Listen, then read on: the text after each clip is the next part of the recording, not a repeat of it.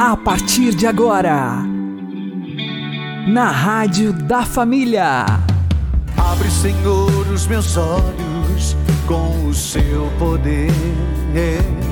Caminhando com Jesus. Acredite, se Deus é por nós, quem será contra nós?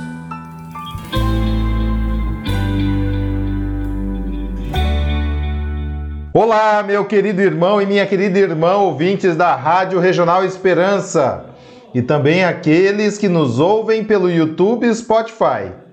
Eu sou João Cláudio e este é o programa Caminhando com Jesus. E vamos caminhar com Jesus em nome do Pai, do Filho e do Espírito Santo. Amém.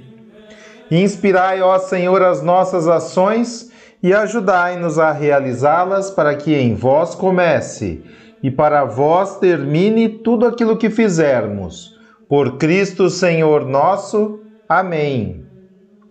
Santíssima Virgem Maria, Mãe de Deus, rogai por nós. Castíssimo São José, patrono da Igreja, rogai por nós. Foi para a salvação de cada um de nós individualmente que o Verbo de Deus se fez carne, habitou entre nós, morreu na cruz e ressuscitou. Vamos aprender com o Padre Léo.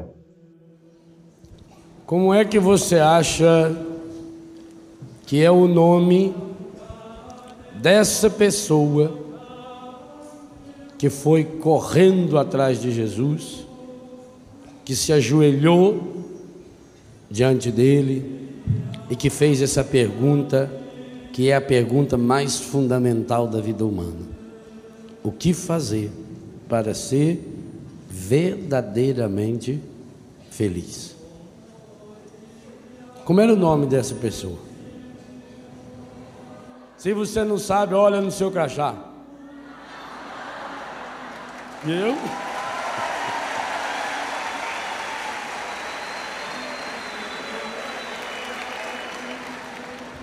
Porque ao proclamarmos uma palavra de salvação, não estamos contando a história de um Zé Ninguém que não sabemos quem é. Muitas e muitas vezes, o Evangelho não provoca a mudança, a transformação que precisa provocar em nossa vida, porque nós lemos o Evangelho como lemos uma fotonovela, como lemos uma revista de fofoca, para ficar sabendo o que acontece com a vida alheia. O Evangelho não tem o menor interesse em falar da vida dos outros. E isso é tão explícito que ele nem estica conversa, nem a respeito da mãe de Jesus muito menos do Pai humano de Jesus. O Evangelho não foi escrito para a gente ficar sabendo o que aconteceu da vida do fulano, do cicrano ou do beltrano. O Evangelho, portanto, foi escrito para que cada um de nós, hoje, pudéssemos ter um encontro pessoal com Jesus.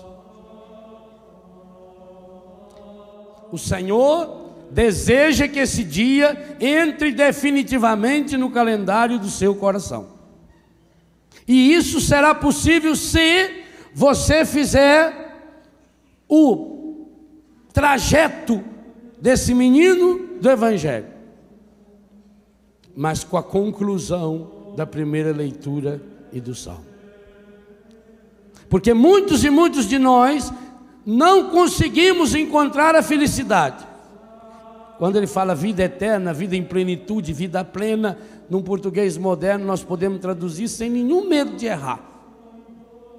Mestre, o que fazer para ser verdadeiramente feliz?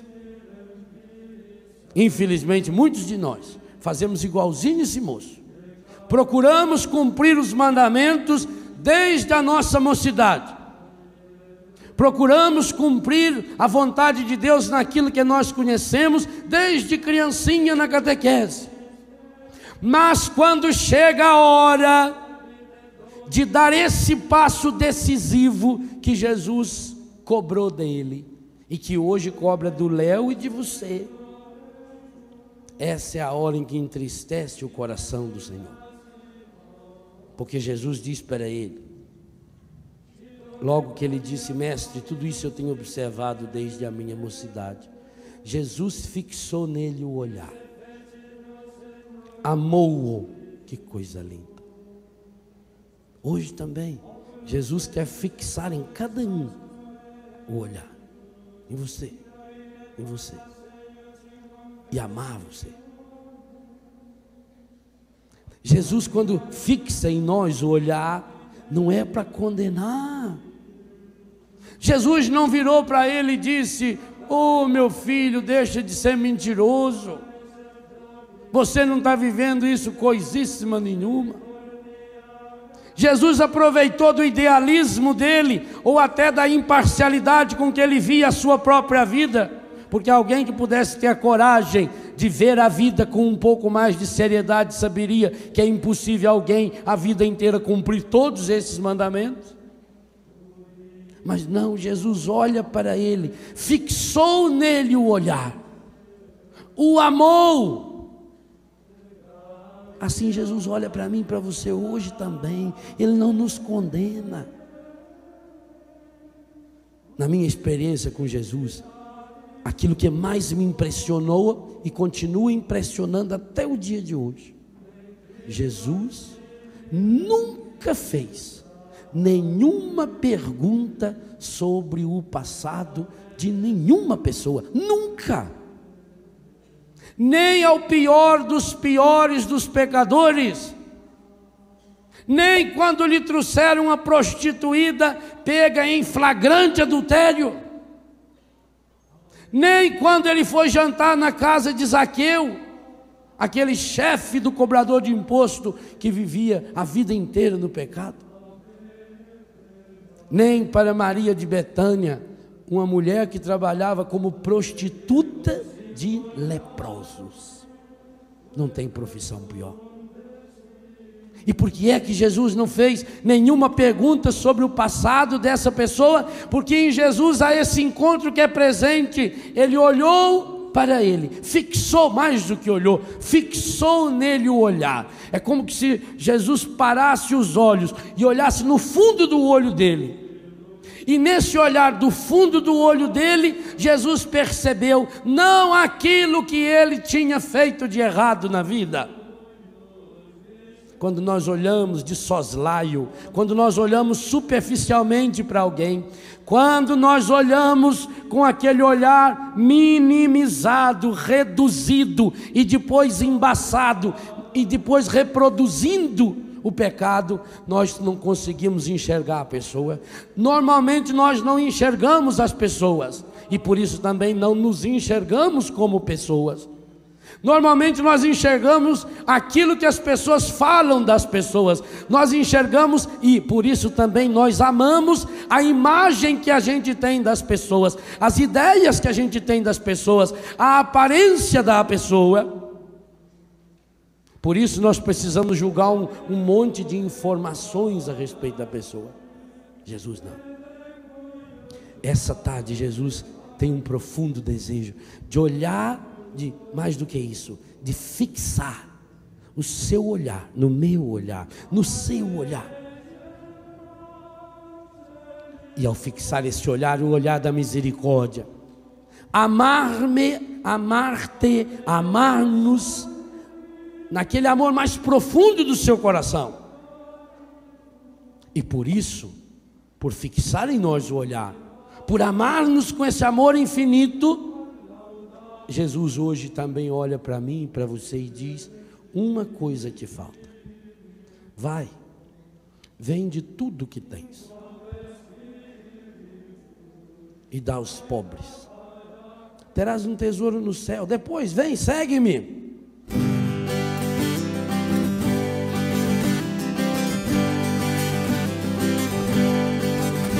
Deixa que mundo siga pela sua estrada. Deixa que o homem retorne à sua casa. Deixa que os outros conservem a sua riqueza. Mas tu vem e segue-me. Vem e segue-me. Deixa que o barco abra as velas ao vento. Deixa que encontre afeto quem segue o coração.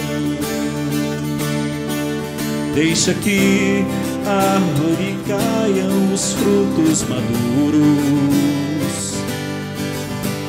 Mas tu vem e segue-me. Tu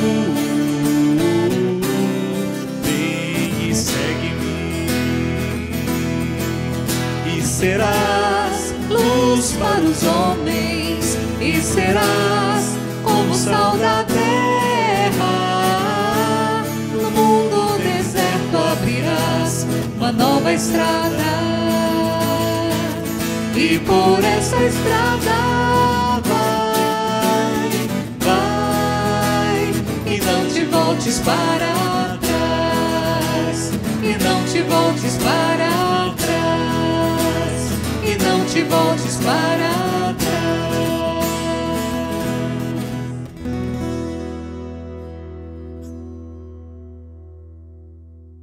Caminhando com Jesus e o Evangelho do Dia. O Senhor esteja convosco, Ele está no meio de nós. Anúncio do Evangelho de Jesus Cristo segundo Lucas. Glória a vós, Senhor. Naquele tempo, Jesus dizia: A que é semelhante o reino de Deus? E com que poderei compará-lo? Ele é como a semente de mostarda, que um homem pega e atira no seu jardim. A semente cresce, torna-se uma grande árvore e as aves do céu fazem ninhos nos seus ramos. Jesus disse ainda: Com que poderei ainda comparar o reino de Deus? Ele é como o fermento que uma mulher pega e mistura com três porções de farinha, até que tudo fique fermentado. Palavra da salvação.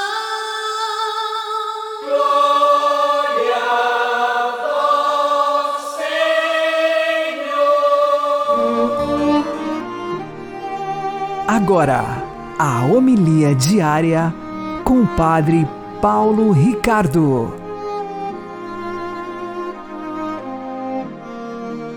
Meus queridos irmãos e irmãs, no Evangelho de hoje, Jesus nos conta a parábola da semente de mostarda que se torna uma grande árvore. Aqui, para entendermos em primeiro lugar qual é o significado espiritual, precisamos resolver uma pequena controvérsia botânica, que é o seguinte: São Marcos diz que a mostarda ela é uma erva, uma hortaliça.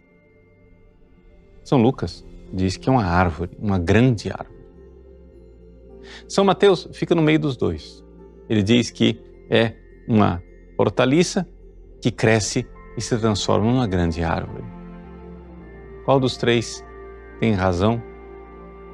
Finalmente, a mostarda é um arbusto ou é uma grande árvore?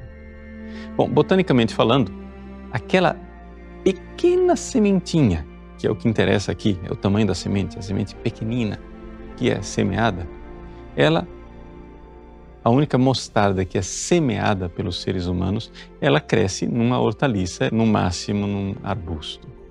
Ela nunca será uma árvore. Embora existam árvores que recebem o nome de mostarda, né? é a chamada salvadora pérsica, que pode chegar até 9 metros de altura, e o tanto que ela é de alta, ela pode ser também de larga, e serve bem para esta ideia dos pássaros do céu virem fazer nela os seus ninhos. Mas no mundo histórico e botânico de verdade, a mostarda é um arbustozinho. O que Jesus está fazendo aqui é uma hipérbole. Jesus está indo lá no Antigo Testamento, em Ezequiel, onde Deus fala que o povo de Israel foi castigado e foi levado para a Babilônia. E de lá, Deus vai pegar um resto. Deus vai pegar, arrebatar um, um galho. E vai pegar esse galho e plantar no, na montanha, para que este galho plantado na montanha cresça num grande cedro exuberante que realmente será esse povo de Deus. Jesus aqui está fazendo exatamente essa mesma coisa. O reino de Deus, ele começa pequenino e desprezível e cresce em uma proporção assustadora, não esperada, surpreendente, poderíamos dizer, milagrosa. Então, de fato, aqui tem razão os três evangelistas. Mostarda é uma hortaliça. Agora, esta erva, esta hortaliça, ela, pequenina, cultivada, ela cresce. Ela cresce até se transformar numa árvore. Mas aqui trata-se de é, figura de linguagem. Jesus está contando uma parábola e está dizendo aquilo que os seres humanos desprezam. Deus faz crescer em ramagens tão amplas e frondosas que o reino de Deus não será mais somente dos israelitas, daquele povo da descendência de Abraão na carne. O povo de Deus será agora da descendência de Abraão na fé. Na fé, claramente agora em Jesus Cristo. Jesus, uma vez que nós temos fé, nós vemos a igreja larga, grande. Quando nós vemos hoje em dia a igreja passando por momentos de crise e de dificuldade, nos lembremos dessa parábola de Jesus, para termos uma certeza. A igreja é grande demais para nós sermos capazes de consertá-la. Mas ela também é tão grande que o diabo é incapaz de destruí-la.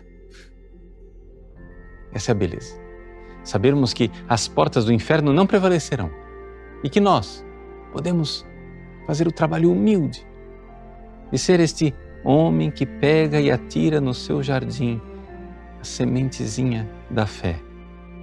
Deus fará o resto, Deus fará o milagre e transformar uma árvore frondosa. Sim, nós podemos ajudar a igreja. Nós podemos fazer com que os membros doentes da igreja sejam novamente sanados e revivificados. Mas, na verdade, a pequena obra que nós fazemos para contribuir com o reino de Deus é exatamente isso.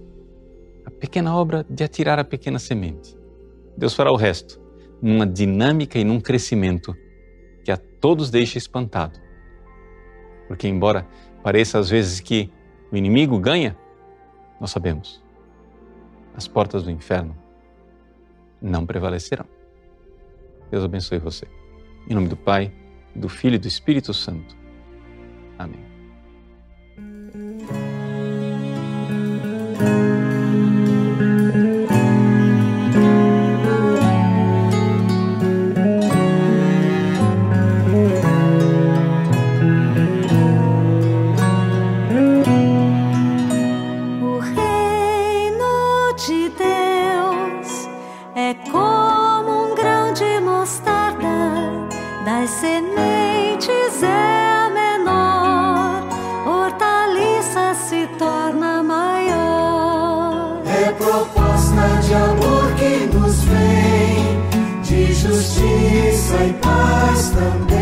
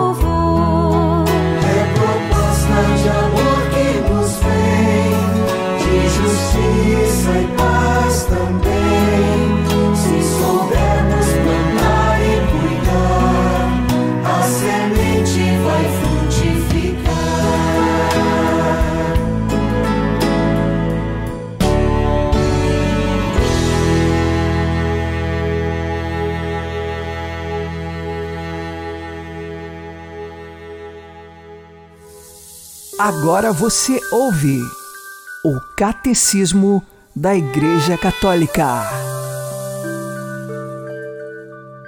A comunhão entre a Igreja do céu e a da terra. Parágrafo 958. A comunhão com os defuntos.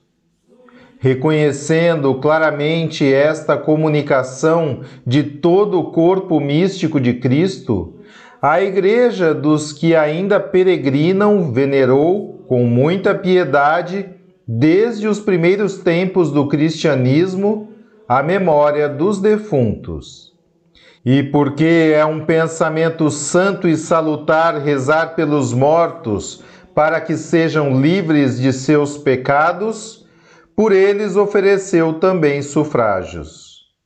A nossa oração por eles pode não só ajudá-los, mas também tornar mais eficaz a sua intercessão em nosso favor.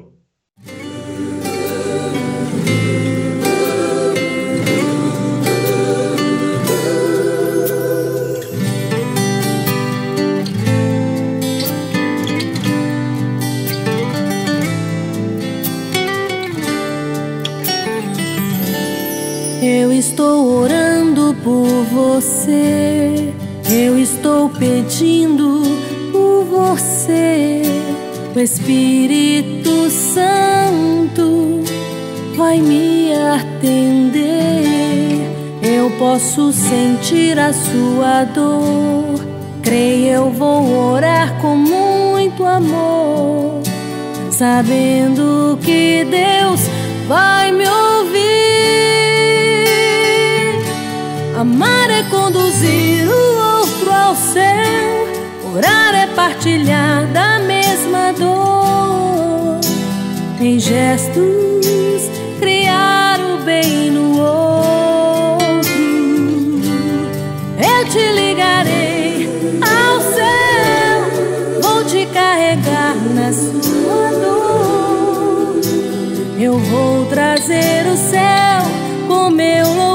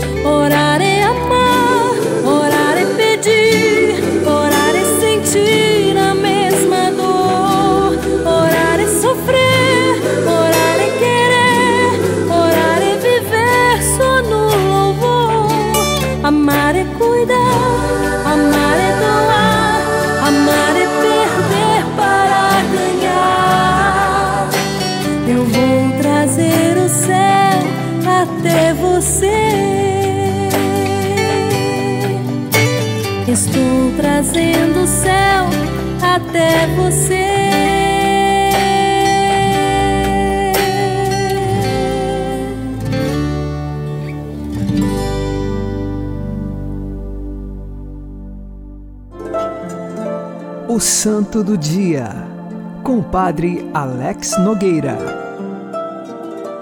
Neste dia 25 de outubro, nós fazemos memória do primeiro santo brasileiro, Santo Antônio de Santana Galvão. Ele é dito como o primeiro santo brasileiro porque é o primeiro que nasceu em terras brasileiras. Porque Santa Paulina, que é chamada da primeira santa do Brasil, ela nasceu na Itália e depois veio para o Brasil. E Santo Antônio de Santana Galvão nasceu em Guaratinguetá, no ano de 1739. Quando ele, já adolescente, foi enviado por seu pai para estudar com os padres jesuítas na Bahia.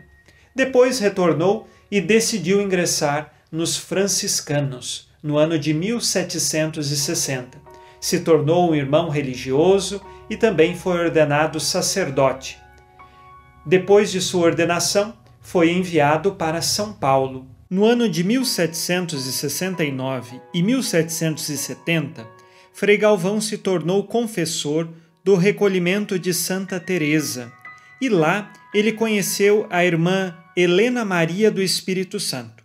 Esta freira, de muita oração, de penitência, dizia a ele que Jesus lhe fez um pedido, a fundação de um novo recolhimento.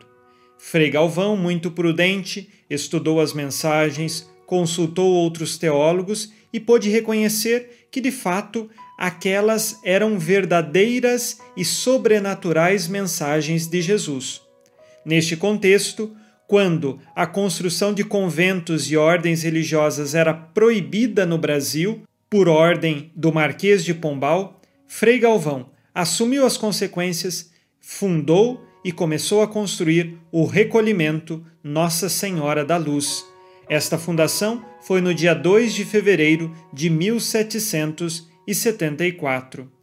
A identidade espiritual desta nova fundação era baseada na Ordem da Imaculada Conceição, e então Frei Galvão escreveu os estatutos, as regras e deu todo o amparo que era necessário para que o pequeno recolhimento se tornasse de fato uma congregação religiosa.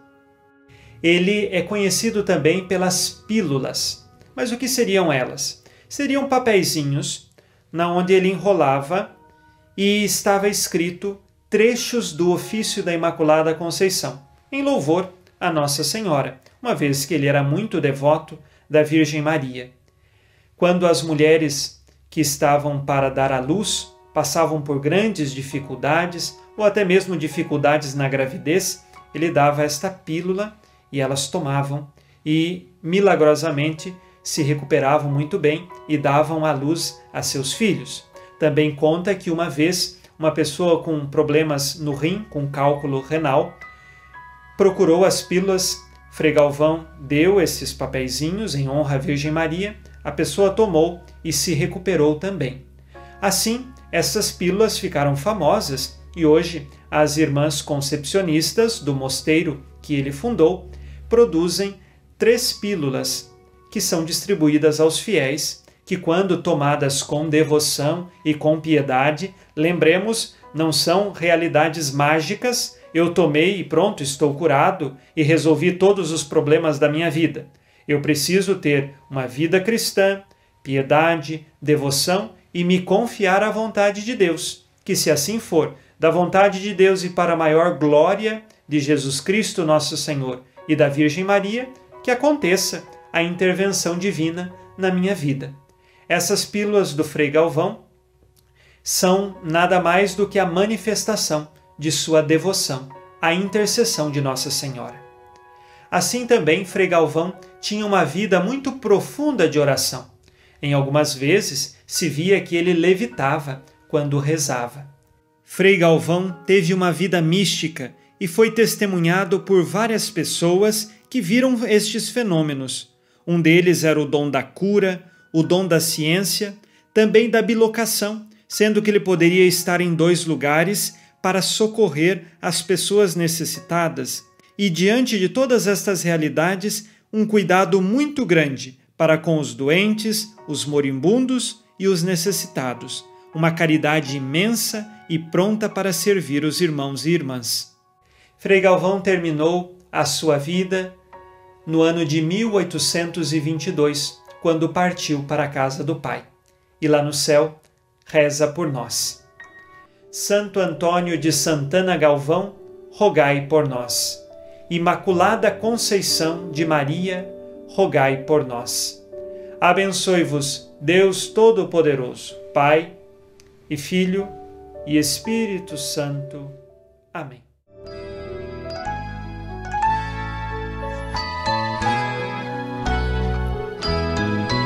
Frei Galvão, santo da paz e bondade. Frei Galvão, fiel seguidor de Jesus. Frei Galvão, consagrado à Virgem Maria. Frei Galvão, aí do céu interceda por nós. Suas pílulas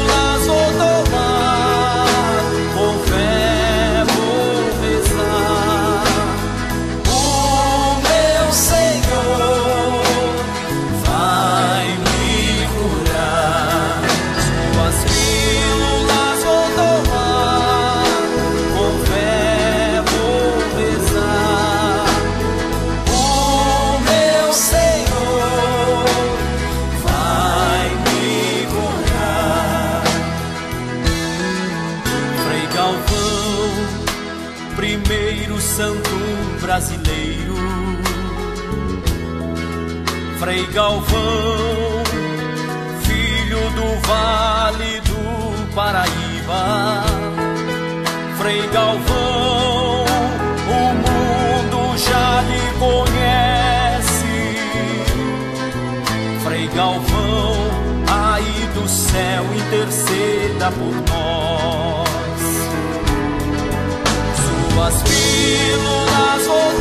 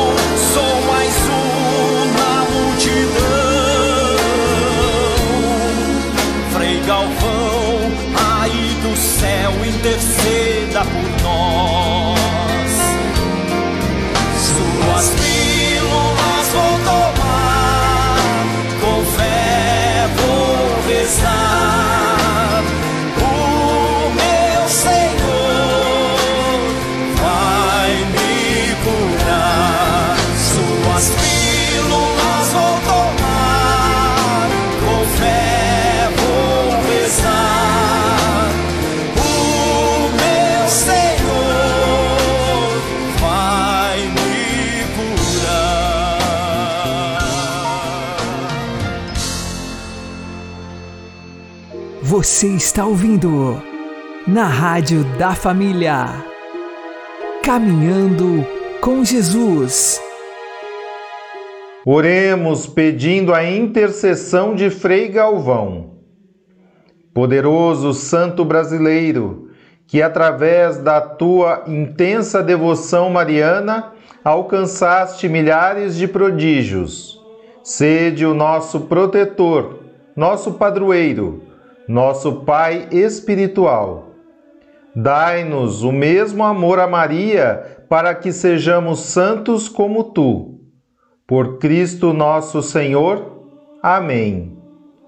Santo Antônio de Santana Galvão, rogai por nós.